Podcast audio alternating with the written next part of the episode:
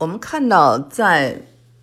特朗普治理下的美国呢，呃，美国是越来往越往右转啊。呃，其实美国一直是这样的一个钟摆式的摇摇摆啊，从左到右。我们先看看啊，想想啊，当时就是我们有这个比较开放型的约翰肯尼迪，后来就出了比较保守的尼克松，对吗？然后有这个嗯，五十年代。大家是非常的保守，然后是上上班下班啊，然后就是八小时工作制，然后周末去教堂。那到了六十年代，就是一个开放的、狂欢的、嬉皮的文化。嗯，在这个时候呢，大家呃，在五十年代时候，大家知道有一个就是非常右翼的麦卡锡主义，就是非常的排外。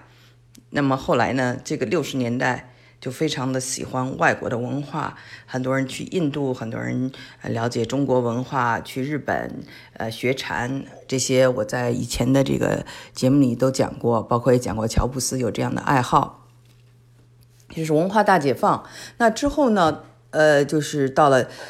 八十年代，又有里根是一个非常保守的一个呃美国文化的代表。里根之后就有非常开放的啊，曾经做过嬉皮士的这个，嗯，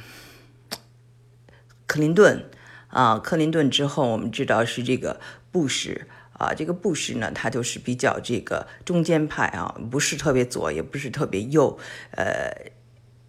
当然他在他之后就有这个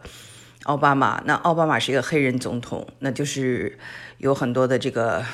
比较白人至上主义的，或者比较保守的一个这个人群就不太喜欢他，所以这就是为什么从他一下就从他这边一下就反到了这边，就是特朗普这边。美国我刚才说过啊，一直就像呃这个钟摆呃钟表一样的摇摆啊，这个一会儿左一会儿右，就是历史呢就是这样子，然后在中间做一些调整。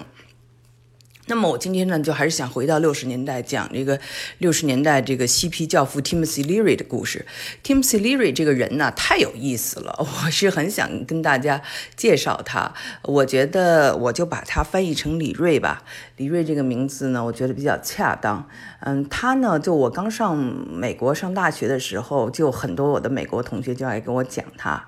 然后呢，他最大的一个特点呢，就是嗯，在六十年代。反文化时候，他是一个领袖。那么这位领袖呢，他呢就是是我的这个大学同学介绍给我嘛，然后他们正好是玩摇滚的，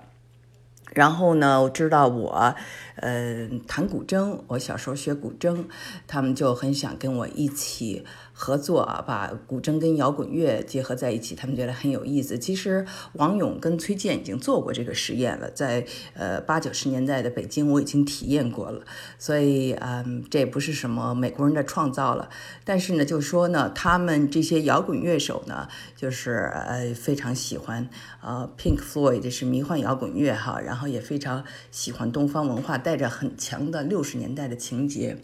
那么那个呃，Timothy Leary 他最大的一个就是呃口号，这是六十年代这个反文化的口号是 Turn on, tune in, drop out。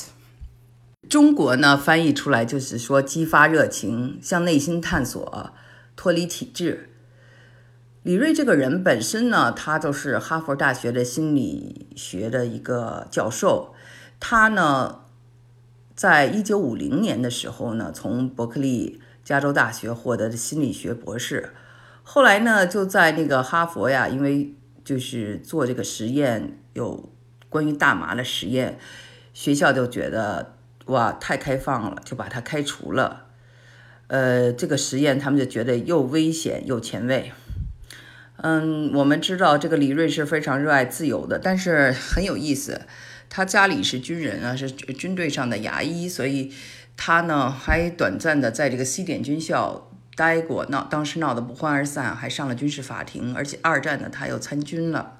嗯，他这个人呢就是，嗯，对这个迷幻药特别感兴趣。我曾经跟大家讲过哈，我说我对这个印第安文化特别感兴趣。然后去这个墨西哥以后，就发现啊，古代的墨西哥人就是印第安人，他们在仪式上啊非常的疯狂。他们在做仪式的时候会进入一种催眠状态。然后呢，我就想啊，这是这种催眠状态是不是跟他们当地的这个植物有关？我就开始考察，因为我们。呃，就是经常会看了中美洲、南美洲有各种贩毒啊，或者毒品的事情，或者大麻的事情。那我就在想，是不是跟这一代的人在古代的时候，他们就种植了一些对这个神经啊，或者精神上就有一定的这种致幻的这些特性的药物啊，或者植物有关？我结果我呢回来。就是跟朋友聊起这个的时候，他们就说啊啊，这个李瑞也就是对这个事儿特别感兴趣。他听说这个墨西哥的印第安人在宗教仪式中呢，利用植物产生这种致幻效果，他就到这个墨西哥尝试了那种，呃，我们叫迷魂菇，就是如果玩过呃这个植物大战僵尸的游戏的听众们，你们可能知道。有一个菇叫迷魂菇，就是正走着走着，你遇到它，你就反方向走了，呃，所以我觉得就是挺有意思的。呃，这个李瑞呢，他因为呃就是做这方面的实验，啊，最后呢就被美国呢就是呃逮捕了，然后有三十几年，呃，一度有三十几年的这个呃判刑，有的时候最高的一次好像到了九十五年。嗯，然后呢，他呢特别聪明，呃，利用这个心理测试呢，就是把自己装扮成一个特别乖，然后特别听话、特别传统的、热爱花园、热爱园艺这么一个人。结果后来呢，就安排到了这个监狱里的当园丁。当园丁呢，就是一个比较低的这种警卫，所以他有机会呢越狱。嗯，他，呃，帮助他越狱的是有他的这个太太，也有这个有些组织，有一个组织叫做黑豹，呃，Party 啊，就是我们知道，你如果看了这个美国电影新和出了新的一个黑豹，就是黑人的这个 Black Panther Party，他呢越狱后呢就到世界各地啊就逃亡了，最后呢他是在这个阿富汗被捕的，然后被。遣送回美国，呃，为了缩短刑期呢，他呢又答应了美国 FBI 联邦调查局做他们的线人，这样他的刑期呢就用就从三十年、九十五年这么高的刑期就减到了三年。他真的是很聪明，他们让他就是把以前帮助啊，以前帮助他的这些人。给供出来，他呢就是给了他们很多 FBI 很多信息，其实都没有用，最后还是保护了这些人。但是呢，很多人不理解，就公开谴责他，包括他的儿子都公开谴责他，怎么就去做了这个 FBI 的线人，成了叛徒？他的书写的书呢，都在呃六十年代时候非常受欢迎。嗯，他自己说他受两本书的影响非常深，一本就是西藏的生死书，一本就是《道德经》。他呢本人是有几次失败的婚姻的，但是他有一个第二个太太是一个模特，这个模特呢后来呢就和他离婚了以后，嫁给了一位研究亚洲啊佛教的这么一个学者，叫做阿兹尔曼。嗯，然后他们生了两个孩子，第二个孩子非常有名，就是演员乌玛纽曼啊，一九七零年演的，他呃一九七零年出生，他演过的是亨利·琼斯、杀死比尔等等，我相信大家都对他都应该很熟悉啊，一个金发、个子非常高的一个神秘女郎。李瑞呢和艾伦·金斯堡啊、约翰·列侬等这些人都是好朋友。他呢，就是出狱以后呢，就在有一个牧场，特别大的两千多，呃，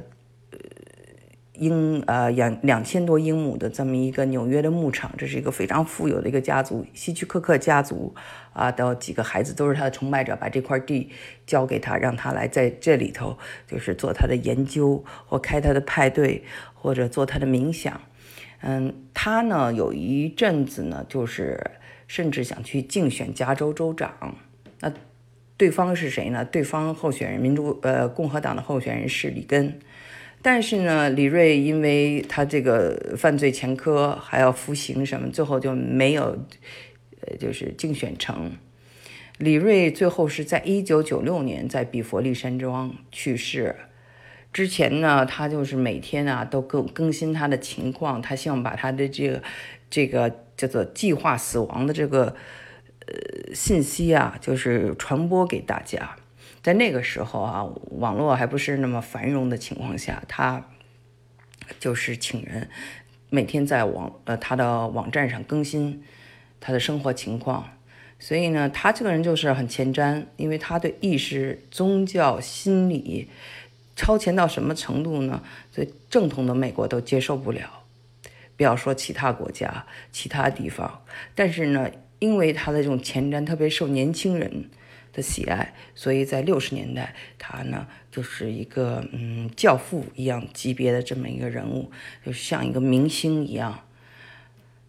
然后呢，就是他说了很多名言警句，有一句我非常喜欢，他说：“The universe is an intelligence test。”就是说，宇宙是一个智慧的实验场。